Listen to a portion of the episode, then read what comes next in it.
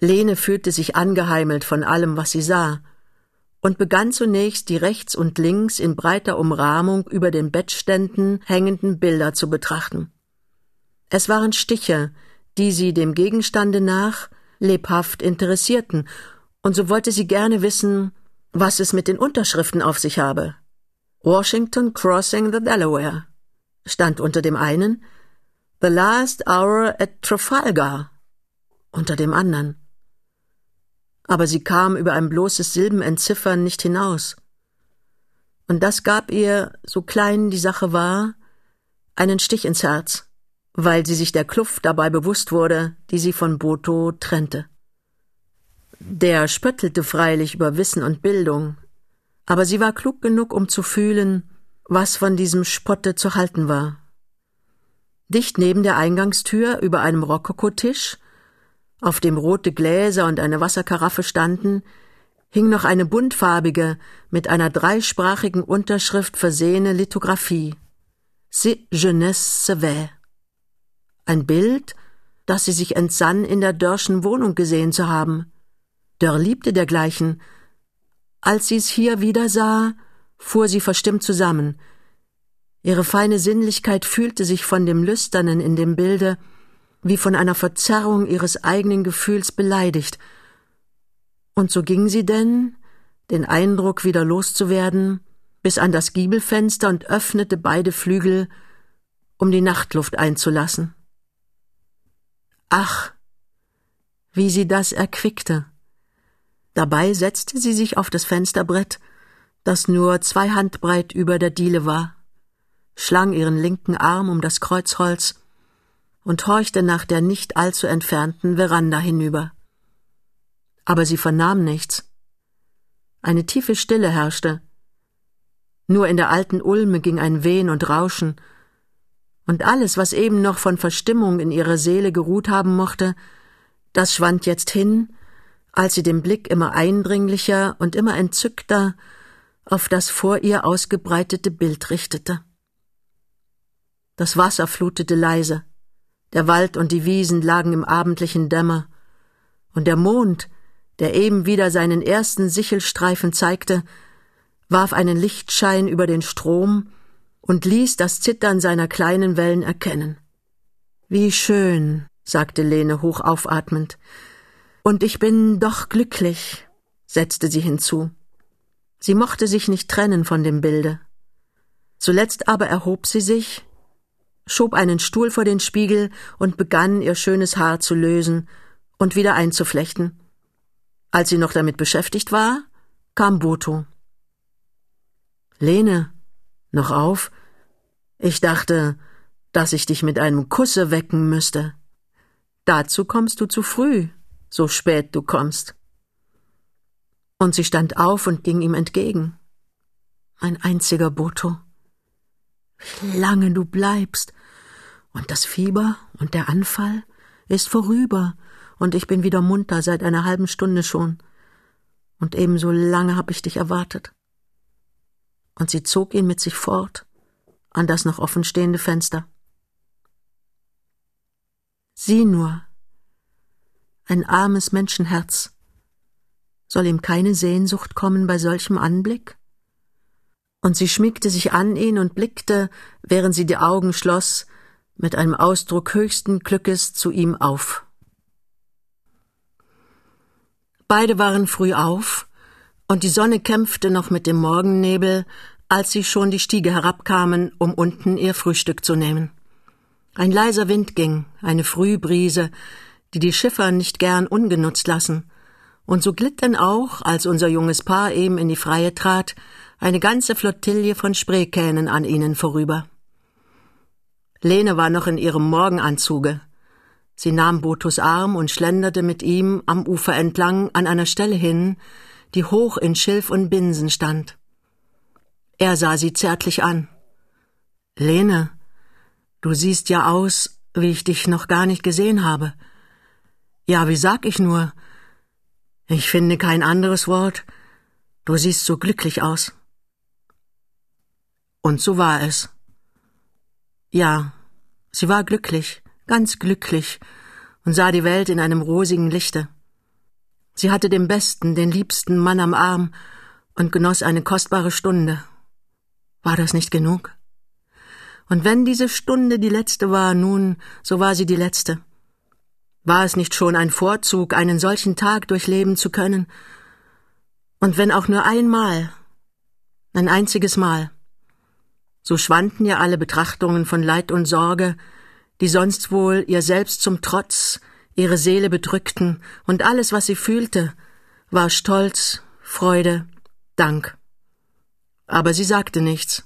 Sie war abergläubisch und wollte das Glück nicht bereden, und nur an einem leisen Zittern ihres Armes gewahrte Boto, wie das Wort Ich glaube, du bist glücklich, Lene, ihr das innerste Herz getroffen hatte.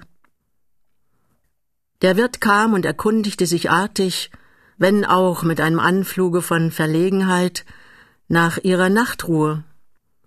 Vorzüglich, sagte Botho. Der Melissentee, den ihre liebe Frau verordnet, hat wahre Wunder getan, und die Mondsichel, die uns gerade ins Fenster schien, und die Nachtigallen, die leise schlugen, so leise, dass man sie nur eben noch hören konnte, ja, wer wollte da nicht schlafen wie im Paradiese? Hoffentlich wird sich kein Spreedampfer mit 240 Gästen für heute Nachmittag angemeldet haben. Das wäre dann freilich die Vertreibung aus dem Paradiese. Sie lächeln und denken, wer weiß, und vielleicht habe ich mit meinen Worten den Teufel schon an die Wand gemalt, aber noch ist er nicht da, noch sehe ich keinen Schlot und keine Rauchfahne, noch ist die Spree rein. Und wenn auch ganz Berlin schon unterwegs wäre, das Frühstück wenigstens können wir noch in Ruhe nehmen. Nicht wahr? Aber wo? Die Herrschaften haben zu befehlen. Nun, dann denk ich unter der Ulme. Die Halle, so schön sie ist, ist doch nur gut, wenn draußen die Sonne brennt, und sie brennt noch nicht und hat noch drüben am Walde mit dem Nebel zu tun. Der Wirt ging, das Frühstück anzuordnen, das junge Paar aber setzte seinen Spaziergang fort, bis nach einer diesseitigen Landzunge hin, von der aus sie die roten Dächer eines Nachbardorfes und rechts daneben den spitzen Kirchturm von Königs Wusterhausen erkennen konnten. Am Rande der Landzunge lag ein angetriebener Weidenstamm. Auf diesen setzten sie sich und sahen von ihm aus zwei Fischersleuten zu, Mann und Frau, die das umstehende Rohr schnitten und die großen Bündel in ihrem Pram warfen. Es war ein hübsches Bild, an dem sie sich erfreuten, und als sie nach einer Weile wieder zurück waren, wurde das Frühstück eben aufgetragen, mehr ein englisches als ein deutsches. Kaffee und Tee samt Eiern und Fleisch und in einem silbernen Ständer sogar Schnittchen von geröstetem Weißbrot. Ah, schau, Lene, hier müssen wir öfter unser Frühstück nehmen. Was meinst du? Himmlisch. Und sieh nur da drüben auf der Werft, da kalfatern sie schon wieder und geht ordentlich im Takt, wahrhaftig. Solch ein Arbeitstaktschlag ist doch eigentlich die schönste Musik. Lene nickte, war aber nur halb dabei denn ihr Interesse galt auch heute wieder dem Wassersteg, freilich nicht den angekettelten Booten, die gestern ihre Passion geweckt hatten, wohl aber einer hübschen Magd, die mitten auf dem Brettergange neben ihrem Küchen- und Kupfergeschirr kniete. Mit einer herzlichen Arbeitslust, die sich in jeder Bewegung ihrer Arme ausdrückte, scheuerte sie die Kannen, Kessel und Kasserollen, und immer wenn sie fertig war, ließ sie das plätschernde Wasser das blank gescheuerte Stück umspülen. Dann hob sie's in die Höhe, ließ es einen Augenblick in der Sonne blitzen und tat es in einen nebenstehenden Korb. Lene war wie benommen von dem Bild. Sieh nur. Und sie wies auf die hübsche Person, die sich, so schien es, in ihrer Arbeit gar nicht genug tun konnte. Weißt du, Boto, das ist kein Zufall, dass sie da kniet. Sie kniet da für mich und ich fühle deutlich, dass es mir ein Zeichen ist und eine Fügung. Aber was ist dir nur, Lene? Du veränderst dich ja, du bist ja mit einem Male ganz blass geworden. Oh, nichts, nichts, und hast doch ein Flimmer im Auge, wie wenn dir das Weinen näher wäre als das Lachen. Du wirst doch schon Kupfergeschirr gesehen haben und auch eine Köchin, die es blank scheuert. Es ist ja fast, als ob du das Mädchen beneidetest, dass sie da kniet und arbeitet wie für drei. Das Erscheinen des Wirts unterbrach hier das Gespräch, und Lene gewann ihre ruhige Haltung und bald auch ihren Frohmut wieder. Dann aber ging sie hinauf, um sich umzukleiden. Als sie wiederkam, fand sie, dass inzwischen ein vom Wirt aufgestelltes Programm von Boto bedingungslos angenommen war. Ein Segelboot sollte das junge Paar nach dem nächsten Dorfe, dem reizend an der wendischen Spree gelegenen Niederlöhme bringen, von welchem Dorf aus sie den Weg bis Königs Wusterhausen zu Fuß machen, da selbst Park und Schloss besuchen und dann auf demselben Wege zurückkommen wollten. Es war eine Halbtagspartie. Über den Nachmittag ließ sich dann weiter verfügen. Lene war es zufrieden, und schon wurden ein paar Decken in das rasch instand gesetzte Boot getragen, als man vom Garten her Stimmen und herzliches Lachen hörte, was auf Besuch zu deuten und eine Störung ihrer Einsamkeit in Aussicht zu stellen schien. Ah, Segler und Ruderclub-Leute, sagte Boto, Gott sei Dank, dass wir ihnen entgehen. Lene, lass uns eilen. Und beide brachen auf, um so rasch wie möglich ins Boot zu kommen aber ehe sie noch den Wassersteg erreichen konnten, sahen sie sich bereits umstellt und eingefangen. Es waren Kameraden, und noch dazu die intimsten, Pitt, Serge, Palafré, alle drei mit ihren Damen. Ah, le beau esprit se rencontrant, sagte Balafré voll übermütiger Laune, die jedoch rasch einer gesetzteren Haltung wich, als er wahrnahm, dass er von der Hausschwelle her, auf der Wirt und Wirtin standen, beobachtet wurde. Welch glückliche Begegnung an dieser Stelle. Gestatten Sie mir, Gaston, Ihnen unsere Damen vorstellen zu dürfen. Königin Isabeau, Fräulein Johanna, Fräulein Margot.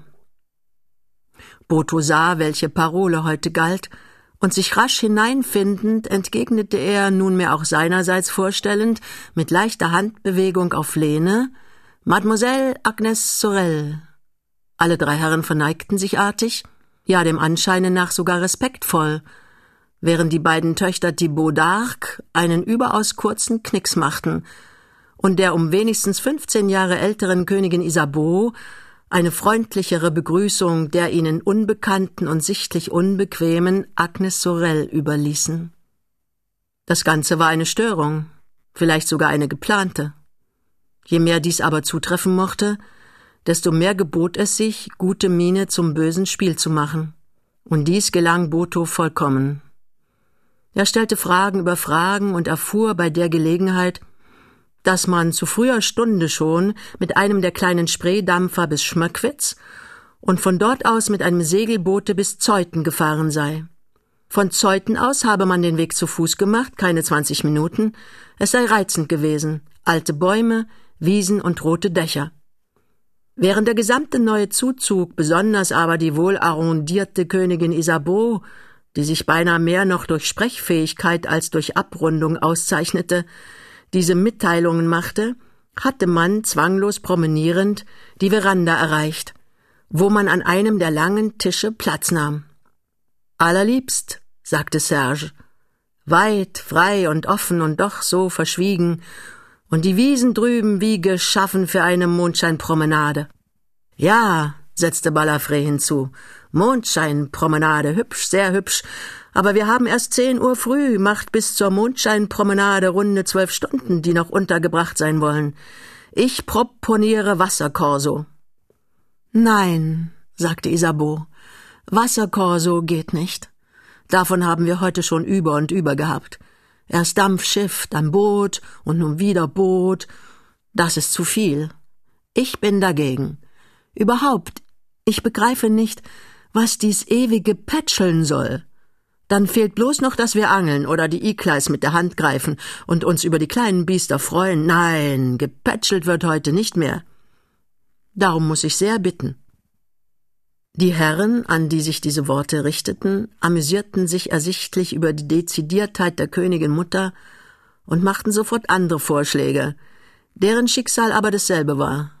Isabeau verwarf alles und bat, als man schließlich ihr Gebaren halb in Scherz und halb in Ernst zu missbilligen anfing, einfach um Ruhe. Meine Herren, sagte sie, Geduld. Ich bitte, mir wenigstens einen Augenblick das Wort zu gönnen. Ironischer Beifall antwortete, denn nur sie hatte bis dahin gesprochen. Aber unbekümmert darum fuhr sie fort, meine Herren. Ich bitte Sie, lehren Sie mich die Herrens kennen. Was heißt Landpartie? Landpartie heißt frühstücken und ein Jeu machen. Hab ich recht? Isabeau hat immer recht, lachte Balafré und gab ihr einen Schlag auf die Schulter. Wir machen ein Jeu. Der Platz hier ist kapital. Ich glaube beinahe, jeder muss hier gewinnen. Und die Damen promenieren derweilen oder machen vielleicht ein Vormittagsschläfchen. Das soll das Gesundeste sein. Und anderthalb Stunden wird ja wohl ausreichen. Und um zwölf Uhr Réunion. Menü nach dem Ermessen unserer Königin. Ja, Königin, das Leben ist doch schön. Zwar aus Don Carlos, aber muss denn alles aus der Jungfrau sein? Das schlug ein, und die zwei Jüngeren kicherten, obwohl sie bloß das Stichwort verstanden hatten. Isabeau dagegen, die bei solcher antippenden und beständig in kleinen Anzüglichkeiten sich ergehenden Sprache groß geworden war, blieb vollkommen würdevoll und sagte, während sie sich zu den drei anderen Damen wandte, Meine Damen, wenn ich bitten darf, wir sind jetzt entlassen und haben zwei Stunden für uns. Übrigens nicht das Schlimmste. Damit erhoben sie sich und gingen auf das Haus zu, wo die Königin in die Küche trat und unter freundlichem, aber doch überlegenem Gruße nach dem Wirte fragte. Dieser war nicht zugegen, weshalb die junge Frau versprach, ihn aus dem Garten abrufen zu wollen. Isabeau aber litt es nicht, sie werde selber gehen und ging auch wirklich, immer gefolgt von ihrem Drei-Damen-Cortège. Balafré sprach von Klucke mit Küken, nach dem Garten hinaus, wo sie den Wirt bei der Anlage neuer Spargelbeete traf. Unmittelbar daneben lag ein altmodisches Treibhaus, vorne ganz niedrig, mit großen schräg liegenden Fenstern, auf dessen etwas abgebröckeltes Mauerwerk sich Lene samt den Töchtern Thibaut d'Arc setzte, während Isabeau die Verhandlungen leitete. Wir kommen, Herr Wirt, um wegen des Mittagsbrots mit Ihnen zu sprechen. Was können wir haben? Alles, was die Herrschaften befehlen. Alles? Das ist viel, beinahe zu viel. Nun, dann bin ich für Aal, aber nicht so, sondern so. Und sie wies, während sie das sagte, von ihrem Fingerring auf das breite, dicht anliegende Armband. Tut mir leid, meine Damen, erwiderte der Wirt. Aal ist nicht. Überhaupt Fisch, damit kann ich nicht dienen. Der ist Ausnahme. Der ist Ausnahme. Gestern hatten wir Schlei mit Dill, aber der war aus Berlin. Wenn ich einen Fisch haben will, muss ich ihn vom kölnischen Fischmarkt holen. Schade, da hätten wir einen mitbringen können. Aber was dann? Einen Rehrücken. Mmm, das lässt sich hören. Und vorher etwas Gemüse? Spargel ist schon eigentlich zu spät, oder doch beinahe. Aber Sie haben da, wie ich sehe, noch junge Bohnen. Und hier in dem Mistbeet wird sich ja wohl auch noch etwas finden lassen, ein paar Gurken oder ein paar Rapunzeln. Und dann eine süße Speise. Sowas mit Schlagsahne. Mir persönlich liegt nicht daran, aber die Herren, die beständig so tun, als machten sie sich nichts daraus, die sind immer fürs Süße. Also drei, vier Gänge, denk ich, und dann Butterbrot und Käse. Und bis wann befehlen die Herrschaften? Nun, ich denke, bald, oder doch wenigstens so bald wie möglich, nicht wahr? Wir sind hungrig, und wenn der Rehrücken eine halbe Stunde Feuer hat, hat er genug, also sagen wir um zwölf und wenn ich bitten darf, eine Bohle. Ein Rheinwein, drei Mosel, drei Champagner, aber gute Marke. Glauben Sie nicht, dass sich's vertut. Ich kenne das und schmecke heraus, ob Moe oder Mumm. Aber Sie werden schon machen. Ich darf sagen, Sie flößen mir ein Vertrauen ein. Apropos, können wir nicht aus Ihrem Garten gleich in den Wald? Ich hasse jeden unnützen Schritt. Und vielleicht finden wir noch Champignons. Das wäre himmlisch. Die können dann noch an den Rehrücken. Champignons verderben nie was.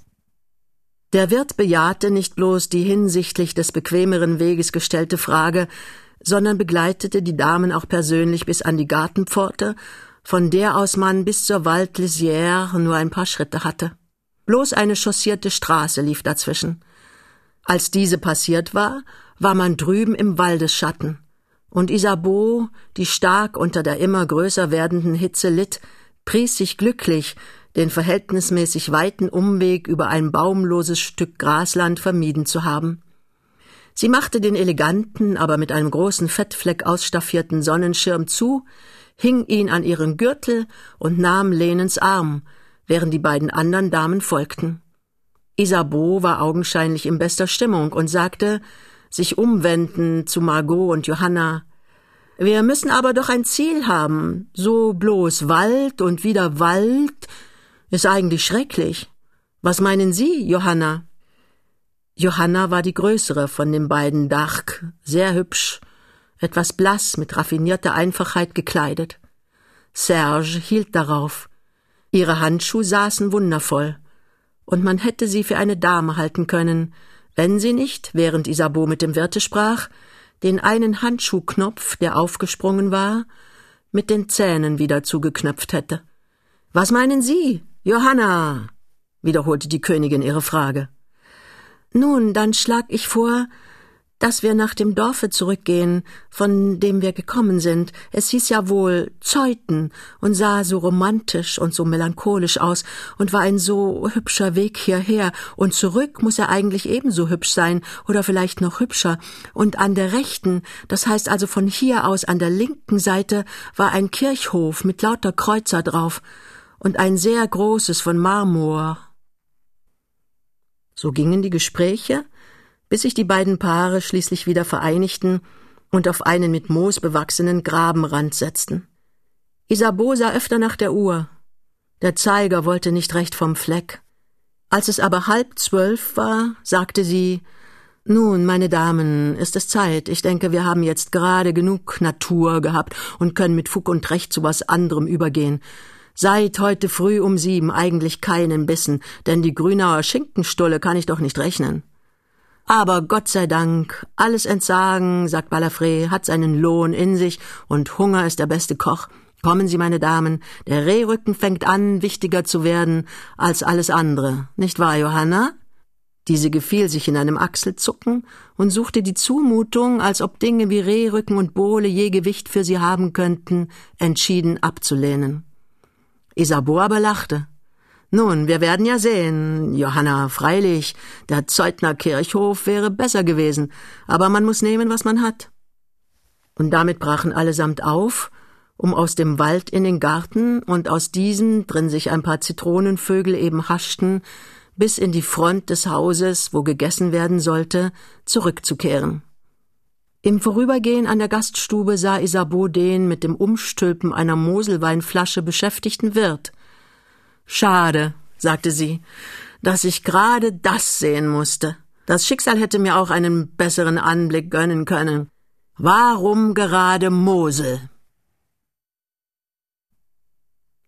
Eine rechte Heiterkeit hatte nach diesem Spaziergange, trotz aller von Isabeau gemachten Anstrengungen, nicht mehr aufkommen wollen. Was aber wenigstens für Bote und Lene das Schlimmere war, war das, dass diese Heiterkeit auch ausblieb, als sich beide von den Kameraden und ihren Damen verabschiedet und ganz allein in einem nur von ihnen besetzten Coupé die Rückfahrt angetreten hatten. Eine Stunde später waren sie ziemlich herabgestimmt auf dem trübselig erleuchteten Görlitzer Bahnhof eingetroffen, und hier beim Aussteigen hatte Lene sofort und mit einer Art Dringlichkeit gebeten, sie den Weg durch die Stadt hin allein machen zu lassen. Sie seien ermüdet und abgespannt, und das tue nicht gut.